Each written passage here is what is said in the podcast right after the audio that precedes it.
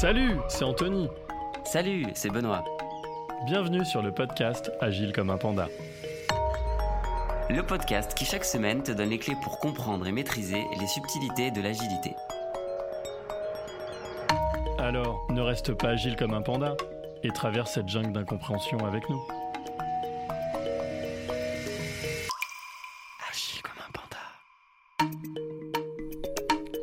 Tout d'abord, un grand merci pour tous vos retours sur le premier podcast. On est super contents et on a une liste assez hallucinante de choses qu'on doit améliorer, donc merci beaucoup.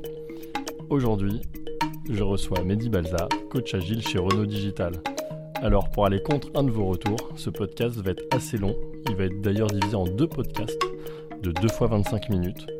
Honnêtement, ça vaut le coup, donc j'espère que vous aurez le courage d'aller au bout de ces 2 fois 25 minutes. Aujourd'hui, dans le premier épisode, Mehdi va nous parler d'agilité, de vélocité, de MVP et de passage à l'échelle. Alors j'espère que vous allez apprécier ce podcast. Bonjour Mehdi. Bonjour. Alors moi, je suis coach agile. Euh, j'ai découvert l'agilité il y a très très longtemps, enfin il y a plus de 10 ans maintenant. Euh, j'ai fait, je crois, comme tout le monde, à un moment donné, euh, un chef de projet MOE, ça existait encore à l'époque, est venu me voir en disant on va faire de l'agilité. moi, j'étais chef de projet MOA. Et je crois qu'il est reparti de mon bureau en claquant la porte tellement je lui ai dit que l'agilité, ce serait jamais pour moi et qu'aucun développeur prendra le pouvoir sur mes spécifications.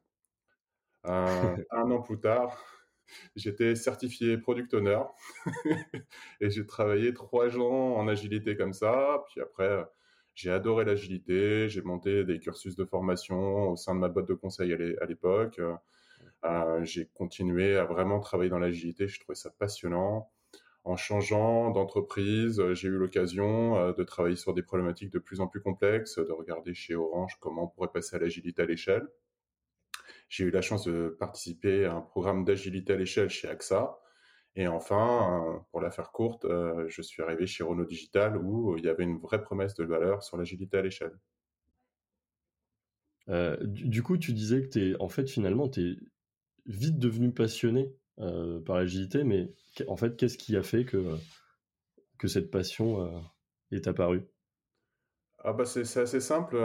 comme je suis devenu chef de projet et moi après un passé de développeur.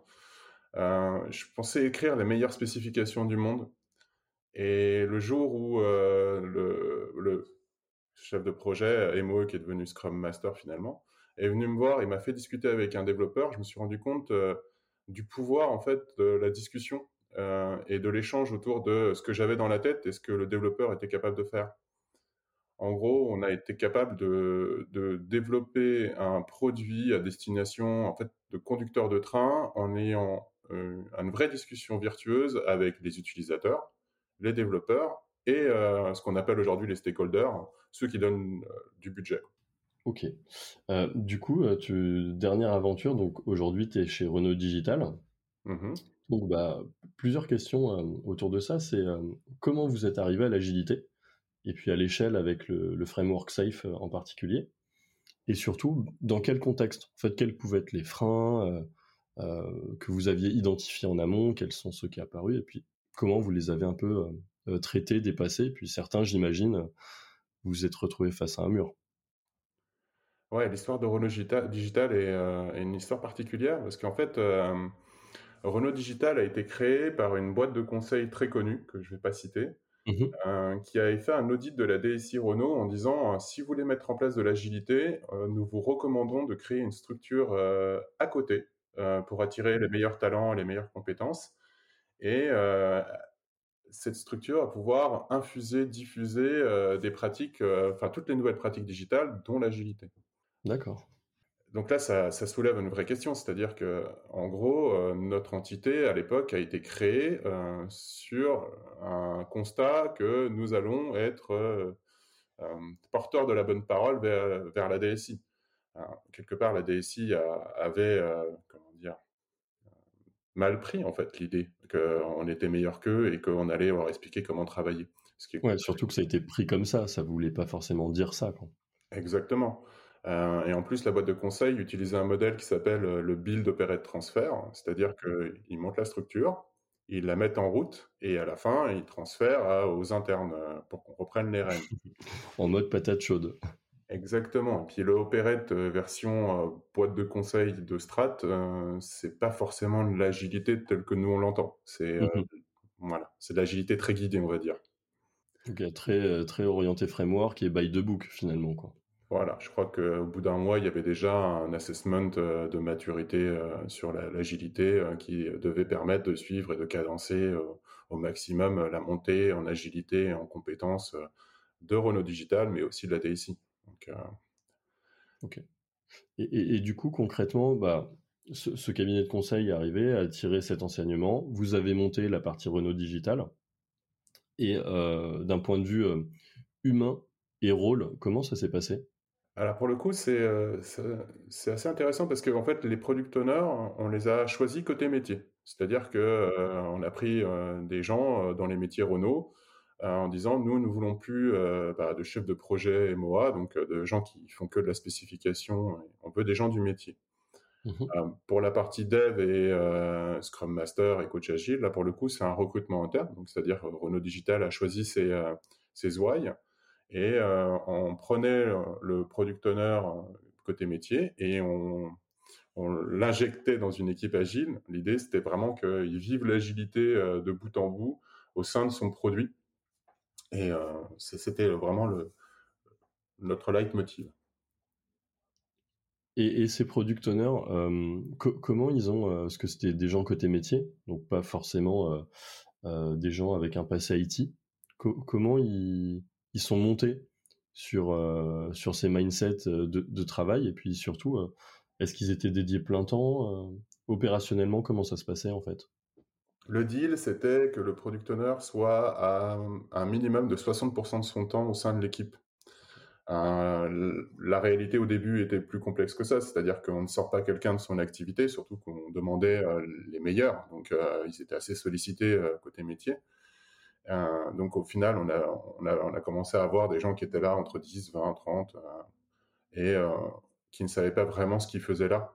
Donc euh, l'idée, ça a été bah, d'être beaucoup plus structurant, donc de demander à leur manager d'avoir une vraie lettre de mission, de dédier vraiment ces 60%. Euh, et d'être euh, accompagné par une équipe assez jeune. Hein. Imaginons euh, que on a des product owners qui avaient 10, 15 ans, 20 ans de boîte Renault, qui se retrouvent face à un Scrum Master et un coach agile qui leur explique comment travailler, alors que selon eux, ils savaient déjà très bien travailler. Alors, du coup, je rebondis juste sur une chose que tu viens de dire. tu as utilisé le terme lettre de mission. Euh, moi, quand j'entends lettre de mission, en fait, euh, bah, du coup, ça veut dire que c'était euh, quand même assez clair côté RH. Ah bah pour le coup, c'est, ça a été vraiment une transversalité totale. C'est-à-dire que pour choisir les produits qu'on allait développer, on a mis en mmh place un système de gouvernance qui était une réunion tripartite, hein. la structure métier, Renault Digital et la DSI, parce qu'évidemment, on ne développait pas en, en autarcie. Hein. Et donc là, et cette, structure-là avait pour obligation de choisir les meilleurs produits à mettre en, œuvre. Et, euh, et, pour le coup, ce qu'il faut, imaginer, c'est que euh, c'est une joint venture hein, entre les équipes métiers, un, un, représentant de la DSI et Renault Digital pour constituer le meilleur produit. Et ensuite, euh, euh, mettre en place tout le support et la mise en route de cette équipe. Ça veut dire hein, ce qu'on a, quelque chose qu'on a mis en œuvre.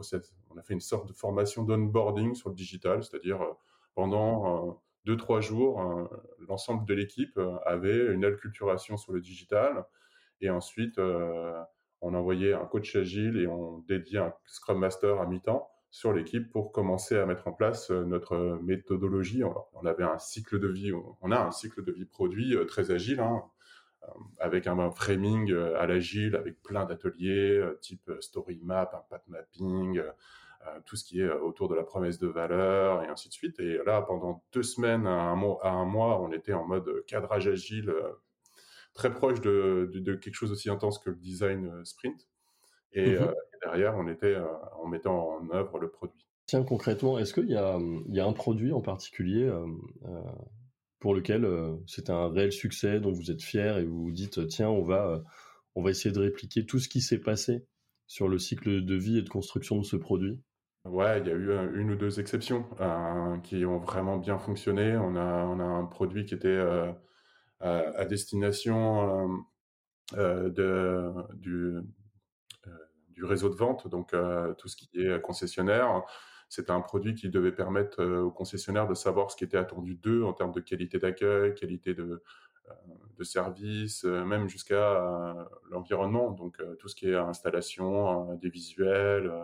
enfin voilà, il y a vraiment beaucoup de choses dans une concession, on n'imagine pas, mais en fait tout est placé de façon très stratégique. Et il y a des équipes qui étaient en charge de bah, veiller à ce que les concessionnaires respectent ces, ces guidelines et après faire remonter tous les défauts de qualité le plus vite en centrale pour pouvoir mettre en place, euh, bah, envoyer le bon visuel, rappeler le bon processus et ainsi de suite.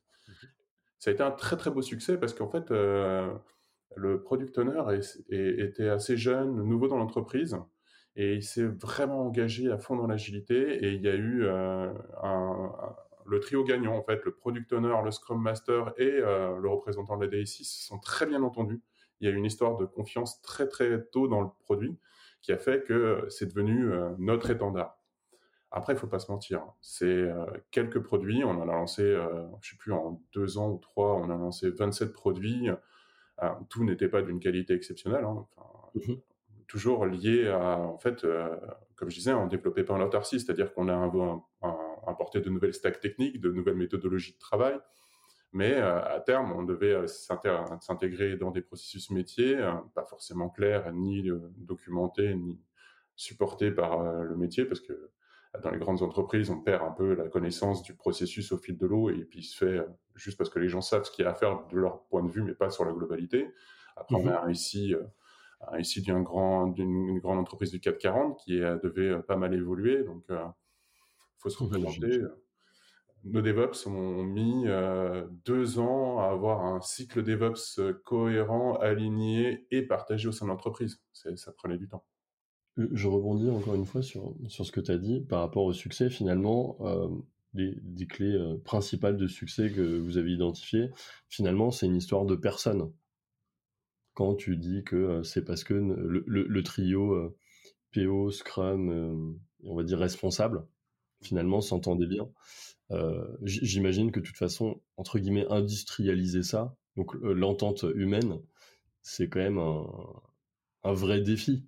Du, coup, euh, quand, vous avez tiré cet enseignement, comment vous avez essayé de le répliquer? Est-ce que c'était pertinent de le faire alors, c'est sûr, c'est on, est, toujours de trouver la martingale. Hein. C'est euh, vraiment, c'est quelque chose. De, je crois que c'est très culturellement français. C'est-à-dire que on a réussi à un endroit, donc on doit pouvoir reproduire chose, la chose à l'identique ailleurs.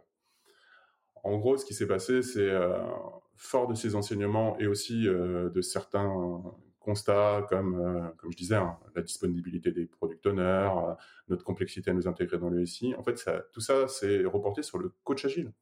En fait, l'idée, c'est euh, le coach agile avait comme lettre de mission, c'est un bien grand mot, mais son job, c'est de, de s'assurer que l'équipe a bien compris, compris comment fonctionner, mais surtout mettre en place tous les espaces de discussion, de, en fait, on est sur le, le, vrai, le, vrai cycle de Tuckman. Hein. C'est, euh, mmh on était vraiment nous sur après le forming, comment on fait le storming correctement, donc comment les gens arrivent à normaliser leurs relations entre elles euh, pour arriver au, au Juste le storming, euh, c'est, quoi exactement?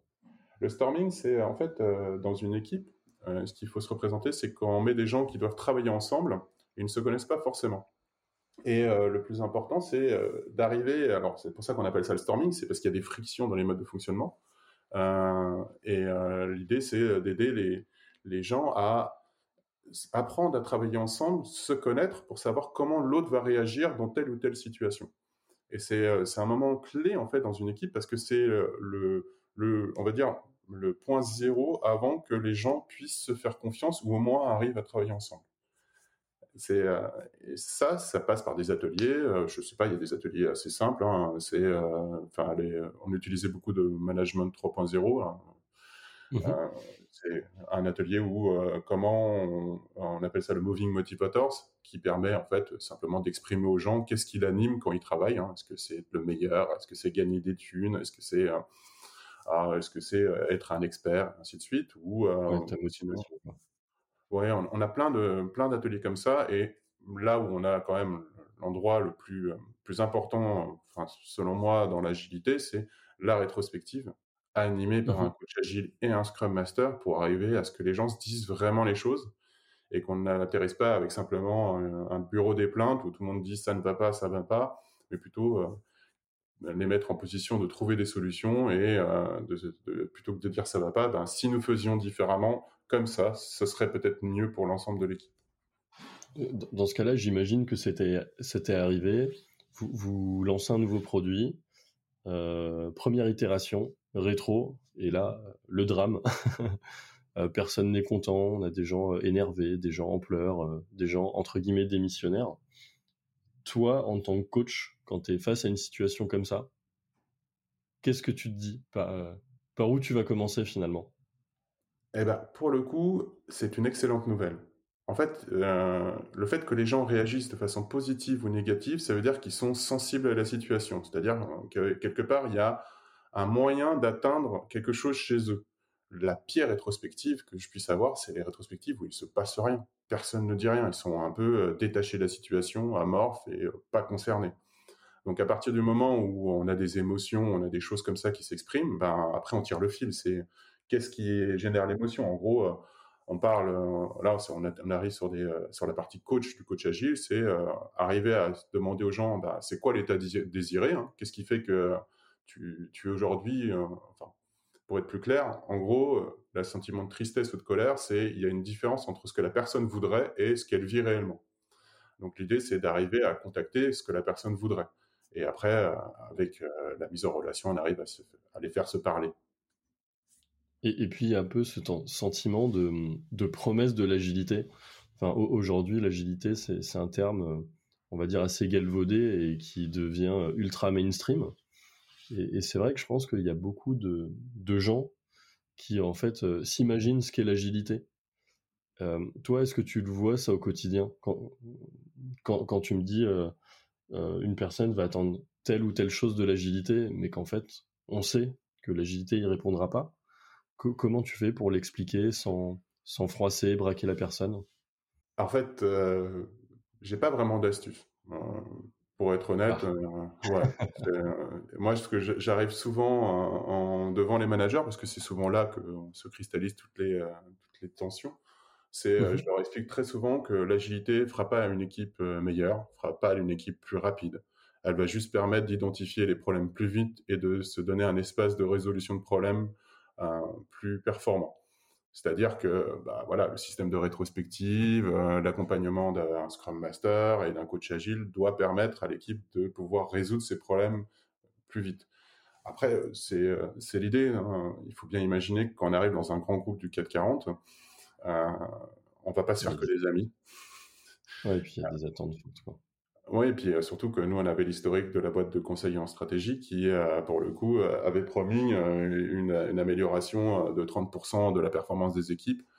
D'ailleurs, je ne sais pas ce que c'est que la performance des équipes, qui avait promis qu'on allait avoir une qualité proche de la perfection. Enfin, il y avait... Finalement, il y a une promesse de valeur qui a été faite et qui a été entendue par les dirigeants, qui se sont dit, bah, OK, on partons là-dessus. Et finalement, j'imagine, ils sont ils ont ce niveau d'exigence euh, derrière quand, euh, quand tu as mis l'organisation, euh, les ressources financières, humaines. Mmh. Bah, et surtout que, et c'est là que ça devient intéressant. C'est quand, on y, réfléchit, en fait, nous, la vraie promesse de valeur qu'on a mis en place, c'est le premier, la première valeur du manifeste agile. Hein. C'est individu et interaction plus que processus et outils. C'est-à-dire vraiment, on a essayé de mettre un espace où les gens avaient le droit le pouvoir et à la possibilité de, se, de discuter et de pouvoir changer leur façon de travailler. Je pense que c'est là où, euh, où euh, la grande force euh, des frameworks et de l'agilité au sens large, hein, c'est c'est pas simplement d'arriver avec un, framework, une méthode type cycle en V ou supporté par Prince2, ou, enfin tous ces, ces grands mots ou ISO, je sais pas combien. C'est juste qu'à un moment donné, on, on, se dit que les gens qui trouveront les réponses, c'est les gens qui sont plus, proches du problème. Et si on leur laisse la marge de manœuvre pour trouver leur solution, ça sera toujours plus efficace que de se reporter à une Bible, un bouquin, un framework ou quoi que ce soit. Et, ça, pour le coup, quand on arrive dans une boîte avec beaucoup d'ingénieurs, ça c'est top parce que Renault c'est une boîte d'ingénieurs. Hein. Construire une, boîte, une voiture, c'est d'abord de l'ingénierie. arriver avec plein d'ingénieurs en leur disant écoutez, il y a un problème, il faut trouver une solution, ça, ça leur parle. Et euh, c'est là où, euh, ouais, c'est là où vraiment l'agilité prend son sens. C'est euh, comment arriver à faire cet espace de discussion et surtout à protéger les équipes, parce que bon, on a eu quand même quelques mouvements managériaux assez brusques. Hein, C'est-à-dire qu'un manager qui voit pour la première fois la vélocité d'une équipe, donc la vélocité, c'est ce qu'elle avait prévu de faire et ce qu'elle était capable de réaliser, et qu'elle voit qu'il y a des fluctuations, qu'elle avait dit qu'elle ferait 100, elle a fait 80, il arrive en disant mais pourquoi il manque 20 euh, là, c'est le boulot euh, du coach agile et du Scrum Master d'expliquer qu'en fait, euh, peu importe combien ils s'étaient dit qu'ils allaient faire, c'est en fait s'ils disent qu'ils vont faire 5 et qu'ils ont fait 5, là pour le coup, l'équipe devient prédictible. Et là, c'est intéressant parce qu'on saura qu'elle sera capable de faire à peu près entre une à quatre semaines, à chaque fois 5. Et on pourra dire que bah, dans un mois, bah, j'aurais fait 5, dans deux mois, 10, dans trois mois, et on pourra ensuite se baser là-dessus pour avoir vraiment cette promesse de valeur qu'on espère avoir dans tous les projets digitaux. Euh, mais c'est quelque chose, c'est la fiabilité en fait qui est, qui est en jeu. petite question, c'est, euh, tu parlais de vélocité. Mmh Clairement, comment t'expliques la première fois, euh, on va dire un membre de Comex, un gros directeur, c'est quoi la vélocité? Parce qu'en France, on a le réflexe jour homme, et puis alors là, on dit que bah, c'est pas des jours hommes, c'est des points, et c'est un concept qui peut être abstrait pour, euh, pour des gens qui baignent pas au quotidien dans l'agilité. Comment, euh, comment vous le présentez euh, chez Renault Digital quand vous avez un nouveau directeur, un, nouveau membre du COMEX qui, qui, participe à vos cérémonies? Alors déjà, on essaie de pas lui présenter. c'est un bon moyen. Je me souviendrai toujours dans, une, dans, une de mes anciennes expériences d'un DSI qui m'a dit, bah, comme ils sont tous, on faisait du t-shirt sizing. Donc, en gros, on estimait en taille de t-shirt. S, L, XL, XXL et ainsi de suite. Et il me disait, bah, en fait, on va comparer hein, les, euh, les estimations en taille de t-shirt entre toutes les équipes, comme ça on saura lesquels sont bons et lesquels sont mauvais. Et après tout d'un coup. Ah oui, ok. Ouais, un gros euh, déjà. C'était un peu compliqué. Donc, euh, en gros, la vélocité, en fait, ce qu'on essaie d'expliquer aux managers, c'est que c'est une projection, c'est une estimation. Et ce que je trouve assez, assez étonnant en France, c'est que le mot estimation a perdu sa définition. C'est-à-dire que quand on donne une estimation, par définition, une estimation, c'est quelque chose de faux. On est en train de dire que c'est environ à peu près. Les gens pensent que c'est un chiffrage. Euh, donc quand on arrive devant un manager c'est c'est comme ça qu'on pense. J'imagine que euh, quand on donne euh, une vélocité, je pense que ils sont toujours sur le mode tiens, ça va me coûter tant, ma, ma, prédictibilité, l'équipe a l'air assez fiable, stable, donc je sais que pourtant dans trois mois, je vais avoir le produit que j'ai en tête. Ben, c'est pour ça que ce qu'on fait, c'est ce qu'on a fait au début, c'est plutôt que de parler de vélocité, puisque c'est quand même propre à chacune des équipes. Hein, c'est quand même c'est un mix entre ce notre, notre, maturité d'équipe, notre capacité à faire, la complexité de ce qu'il y a à faire. Ce qu'on leur a vendu, c'est plutôt dans notre cycle de vie produit, c'est en fait d'avoir un MVP au bout de trois mois. C'est-à-dire qu'on définit un scope euh, de, ce qu'on imagine pouvoir avoir dans le, alors le MVP, c'est le minimum valuable product. En gros, c'est euh, le produit minimum pour que ça puisse fonctionner un minimum euh, avec les utilisateurs et qu'on puisse avoir du feedback.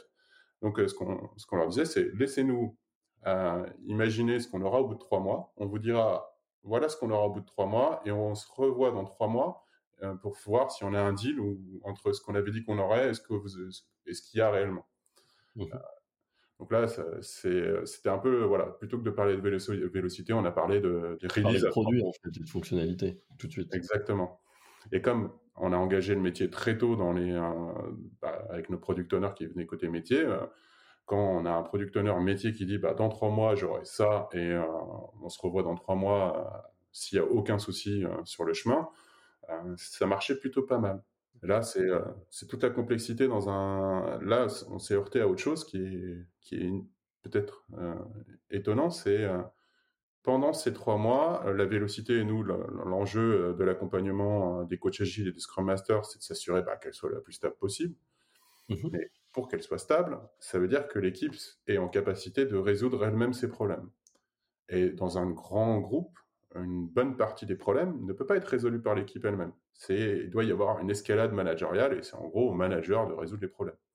Donc la notion d'autosuffisance de l'équipe, on ne peut pas la respecter là. Ah, c'est impossible. Euh, il y a tellement de dépendances et euh, en plus on est soumis à des variations euh, d'autres équipes, d'autres. enfin, je sais pas. Parfois, tu as les systèmes qui tombent. voilà, le serveur a craché. Bah, c'est la faute de qui? De l'équipe, des ops. Enfin, peu importe euh, j'ai un manager qui n'était pas content, euh, qui est venu euh, dire mais pourquoi vous faites ça votre, votre MVP, bah, il satisfait pas ce que moi j'avais imaginé qu'il qu'il faudrait avoir. changez votre feuille de route et renvoyez votre copie. donc c'est voilà, c'était un, gros enjeu. C'est comment une entité externe comme Renault Digital est capable de, d'aider les équipes produits à identifier leurs problèmes, les remonter au management pour que ceux-ci, enfin les remonter au management des produits, les problèmes qu'elle ne sait pas résoudre elle-même, pour que ceux-ci se mettent en, au service de l'équipe. Euh, on parle souvent avec un terme galvaudé qui est le servant leader ou euh, le manager coach, enfin, peu importe. En gros, c'est vraiment cette idée, c'est nous, on arrivait avec des plateaux de problèmes devant les managers en disant, bah voilà, si vous voulez que on, atteigne notre objectif euh, de MVP ou de release à trois mois, il faut résoudre ça. Maintenant, à vous de jouer. Et ça, c'est un vrai changement culturel chez Renault. Oui, finalement, en faisant ça, vous avez réussi à faire cohabiter on va dire, l'organisation euh, euh, hiérarchique de, ton organigramme Renault Digital et euh, à côté les, rôles et responsabilités que tu vas trouver dans ton framework Safe. Exactement. Mais là, on en est, là je te parle d'une époque où on n'est pas encore Safe. On est uniquement sur des petites équipes agiles ah qui ont fonctionné. Et ça, c'est pour en revenir à Safe, c'est il nous a fallu quand même deux à trois ans, alors je ne saurais pas dire euh, exactement combien de temps, sachant que l'agilité existait déjà au sein de la DSI, hein. deux à trois ans de, perfusion intense, de nouvelles façons de travailler, euh, tant sur les stacks techniques que sur l'agilité, pour que en fait la DSI ait un niveau d'agilité globale. Alors il y a des endroits où c'était super agile et d'autres moins, moins agiles, pour qu'on puisse se dire, bah, maintenant qu'on est avec plein de petites équipes qui ont compris l'agilité, on peut enfin imaginer mettre de l'agilité à l'échelle. Et là, le plus dur, c'est euh, d'arriver à, convaincre euh, le top management que, OK, on a beaucoup investi sur l'agilité, eh ben on va remettre le couvert, à peu près la même chose. Ça va coûter autant pour faire de l'agilité à l'échelle. Et là, ils nous ont regardé, c'était pour eux, euh, tu sais, un peu je, ne sais pas, la plus grosse mauvaise nouvelle qu'on leur ait donnée. Dans la suite de ce podcast, Mehdi nous dévoilera comment travailler avec les dirigeants, les DRH et les partenaires sociaux pour mettre en place l'agilité. Comme je le disais, hein, l'agilité ne euh, fait pas des équipes meilleures, mais permet d'identifier les problèmes plus vite.